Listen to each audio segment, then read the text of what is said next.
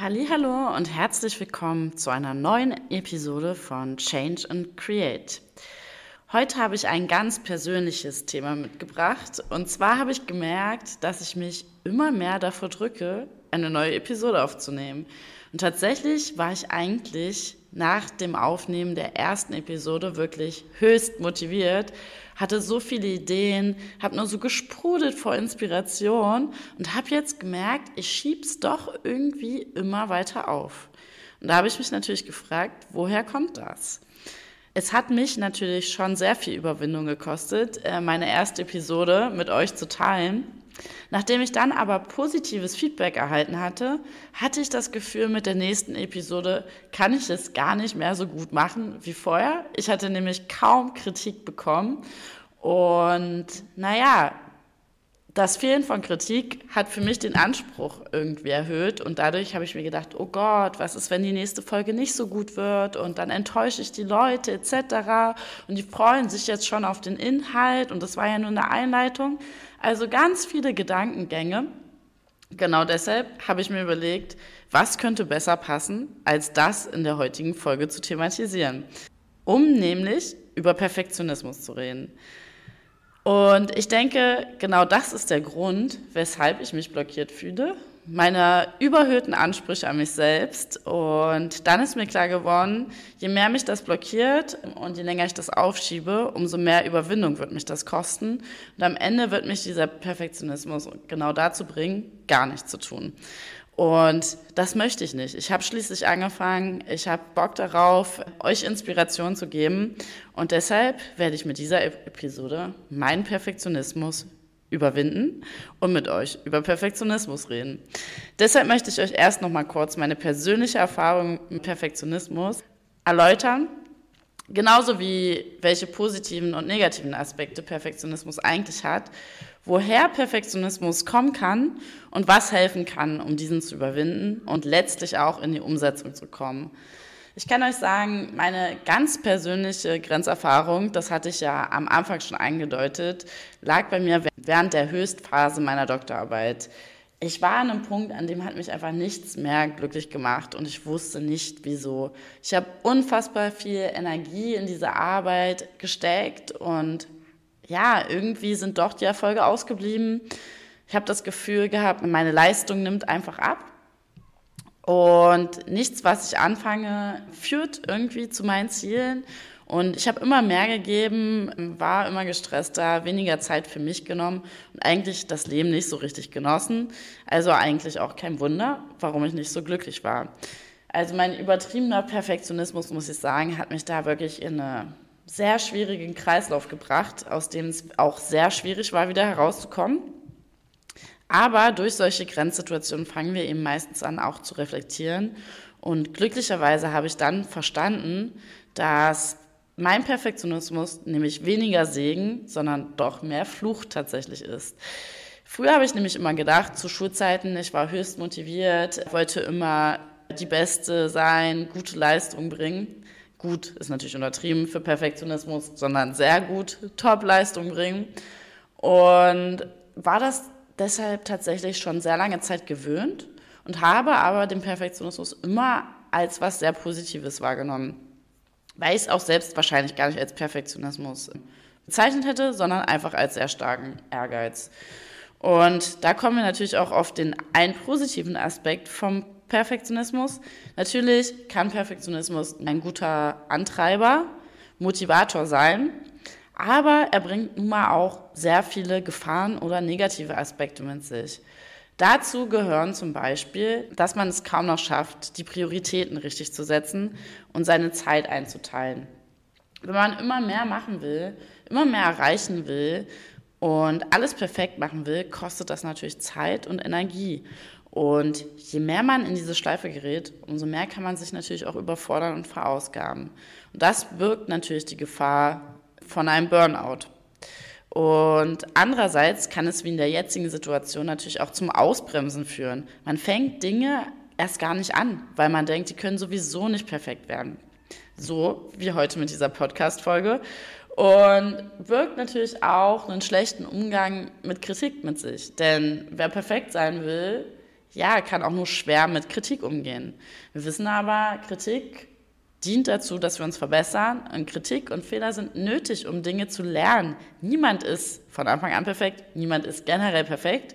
Und trotzdem hat man diese irrationalen Gedanken.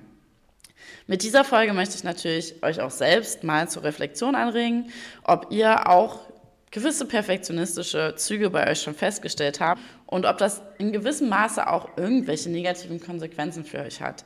Meistens werden wir uns erst in sogenannten Grenzsituationen darüber bewusst, was ich schon erwähnt hatte, aber dann ist es meist schon sehr verkauft, sehr am Ende und ich möchte natürlich gerne auch Aufklärung betreiben, bevor ihr überhaupt in solch eine Grenzsituation kommt und schon mal vorher darüber nachdenken könnt. Also, woher kommt denn nun eigentlich dieser Perfektionismus? Und ein Gedankengang, eine Assoziation, die ich damit habe, sind Glaubenssätze. Ich weiß nicht, ob ihr davon schon mal gehört habt, aber es gibt gewisse Glaubenssätze, gerade negative Glaubenssätze, die wir in uns verankert haben. Die wurden durch unsere Kindheit geprägt. Vielleicht habt ihr auch schon mal was vom inneren Kind gehört. Aufgrund dieser Glaubenssätze bilden wir gewisse Schutzstrategien aus. Diese spiegeln sich in unserem Verhalten wieder, indem wir versuchen, diesen Glaubenssätzen entgegenzuwirken. Das ist natürlich generell für viele Dinge ein wichtiges Thema, aber natürlich insbesondere auch jetzt für die heutige Folge für den Perfektionismus. Ich empfehle euch allerdings generell das Buch von Stefanie Stahl, Das Kind in dir muss Heimat finden. Dort ist nochmal ganz genau erläutert, was Glaubenssätze sind, wie das zu Schutzstrategien führen kann und wie das unser eigenes Handeln ausbremst. Und genau deshalb sind Glaubenssätze ein wichtiges Thema für diesen Podcast, weil es eben um eine sehr starke mentale Blockade geht. Und im Falle des Perfektionismus sieht man auch, dass es eine mentale Blockade ist, die mich vor meinem Handeln, von dem, was ich eigentlich will, wirklich blockieren kann. Äh, Beispiele, damit ihr überhaupt wisst, was jetzt wirklich Glaubenssätze sind, können zum Beispiel sein, ich bin nicht liebenswert, ich bin nicht gut genug, Männer sind alle schlecht, im Fall des Perfektionismus könnte man zum Beispiel Glaubenssätze ausgeprägt haben, die heißen, ich darf keine Fehler machen, ich muss alles richtig machen. Das kann sogar so weit gehen, dass man Glaubenssätze hat, die beispielsweise Dinge auch verbinden. Ich muss alles richtig machen, um gemocht oder geliebt zu werden. Und das sind natürlich Dinge, die sich in unserer Kindheit ausgeprägt haben und weshalb wir teilweise unbewusst so reagieren, wie wir reagieren. Die Frage ist natürlich, wie identifiziert ihr nun euren Glaubenssatz?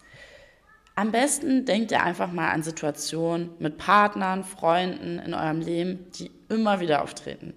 Immer wieder Konfliktsituationen, emotionale Situationen, in denen ihr euch beispielsweise ungerecht behandelt fühlt, in denen ihr wütend reagiert, euch überfordert fühlt oder antriebslos.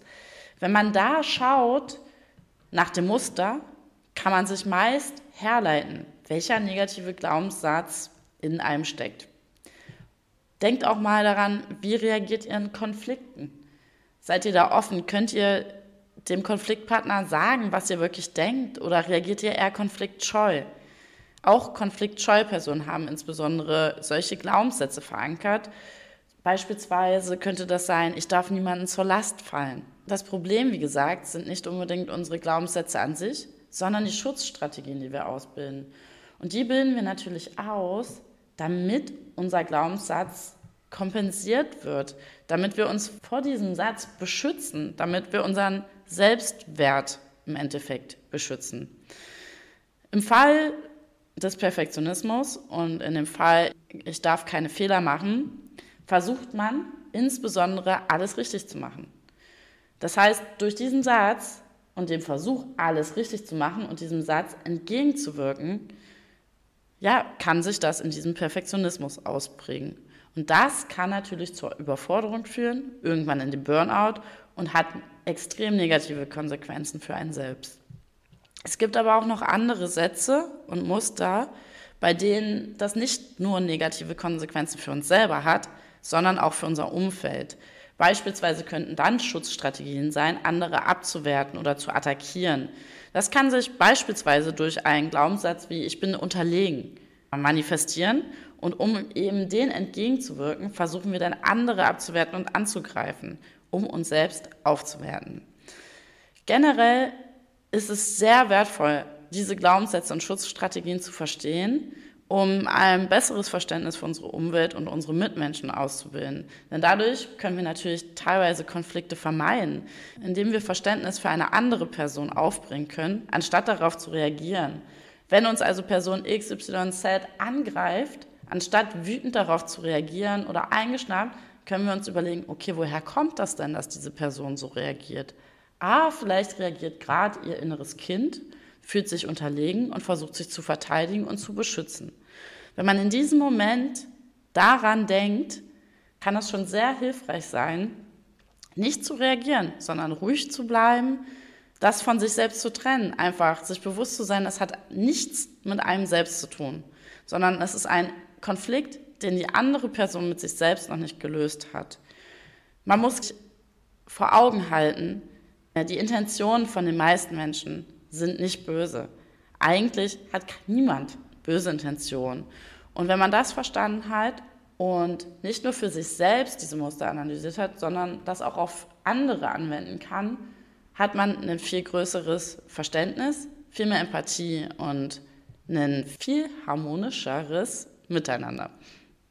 Also auch wenn eure Kindheit in euren Augen vielleicht perfekt, also oder sehr harmonisch war und ihr keine Probleme sofort identifizieren könnt, kann ich euch dieses Buch trotzdem sehr an Herzen legen, denn es kann trotzdem für extremes Verständnis für andere Menschen sorgen. Jetzt ist natürlich die Frage, wie überwindet man diese Glaubenssätze und wie überwinden wir in diesem konkreten Fall Perfektionismus? Also die beste Möglichkeit ist natürlich, diesen negativen Glaubenssatz zu nehmen und in einen positiven umzuwandeln. Das heißt, ich mache jetzt aus, ich darf keine Fehler machen, ich darf Fehler machen.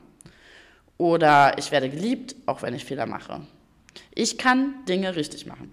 Das sind einige Beispiele. Nur weil wir jetzt das einmal sagen, heißt das natürlich nicht, dass wir alle unsere Kindheitstraumata gelöst haben und plötzlich einen positiven Glaubenssatz in uns tragen.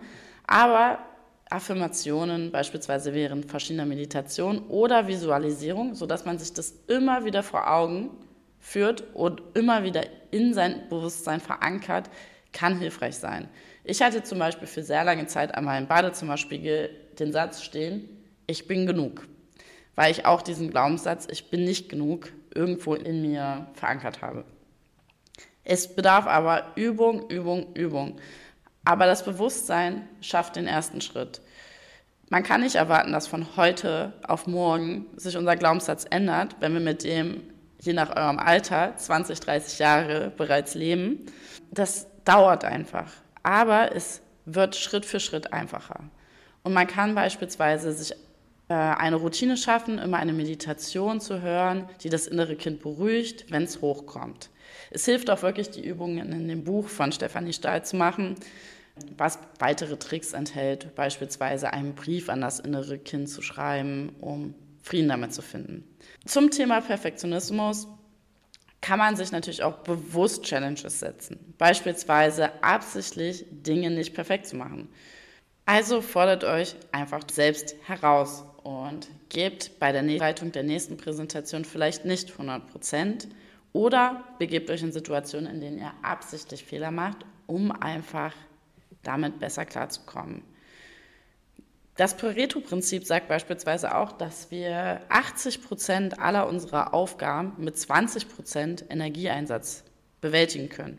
Das zeigt schon, dass für das Erreichen von 100 Prozent, 80 Prozent unseres Energieeinsatzes nötig sind. Ist das nicht einfach nur verschwendete Energie? Dazu kommt präsent sein. Darauf werden wir noch sehr oft eingehen. Die Angst vor der Zukunft kann uns sehr blockieren. Wenn ihr das auflöst und einfach euch auf den jetzigen Moment konzentriert, dann schwindet vielleicht auch der Antrieb des Perfektionismus. Zusammenfassend kann man also sagen, negative Glaubenssätze könnt ihr in positive umwandeln, Setzt euch Challenges, stellt euch euren negativen Glaubenssätzen, gebt weniger Energie und seid präsent. Was auch noch helfen kann, sind dabei die folgenden Fragen. Ich habe mal vier Fragen formuliert, die euch dabei helfen können, wenn ihr gerade merkt, ihr seid wieder in der Schleife des Perfektionismus geraten, helfen können. Ist das, was du gerade tust, wirklich den Energieaufwand wert?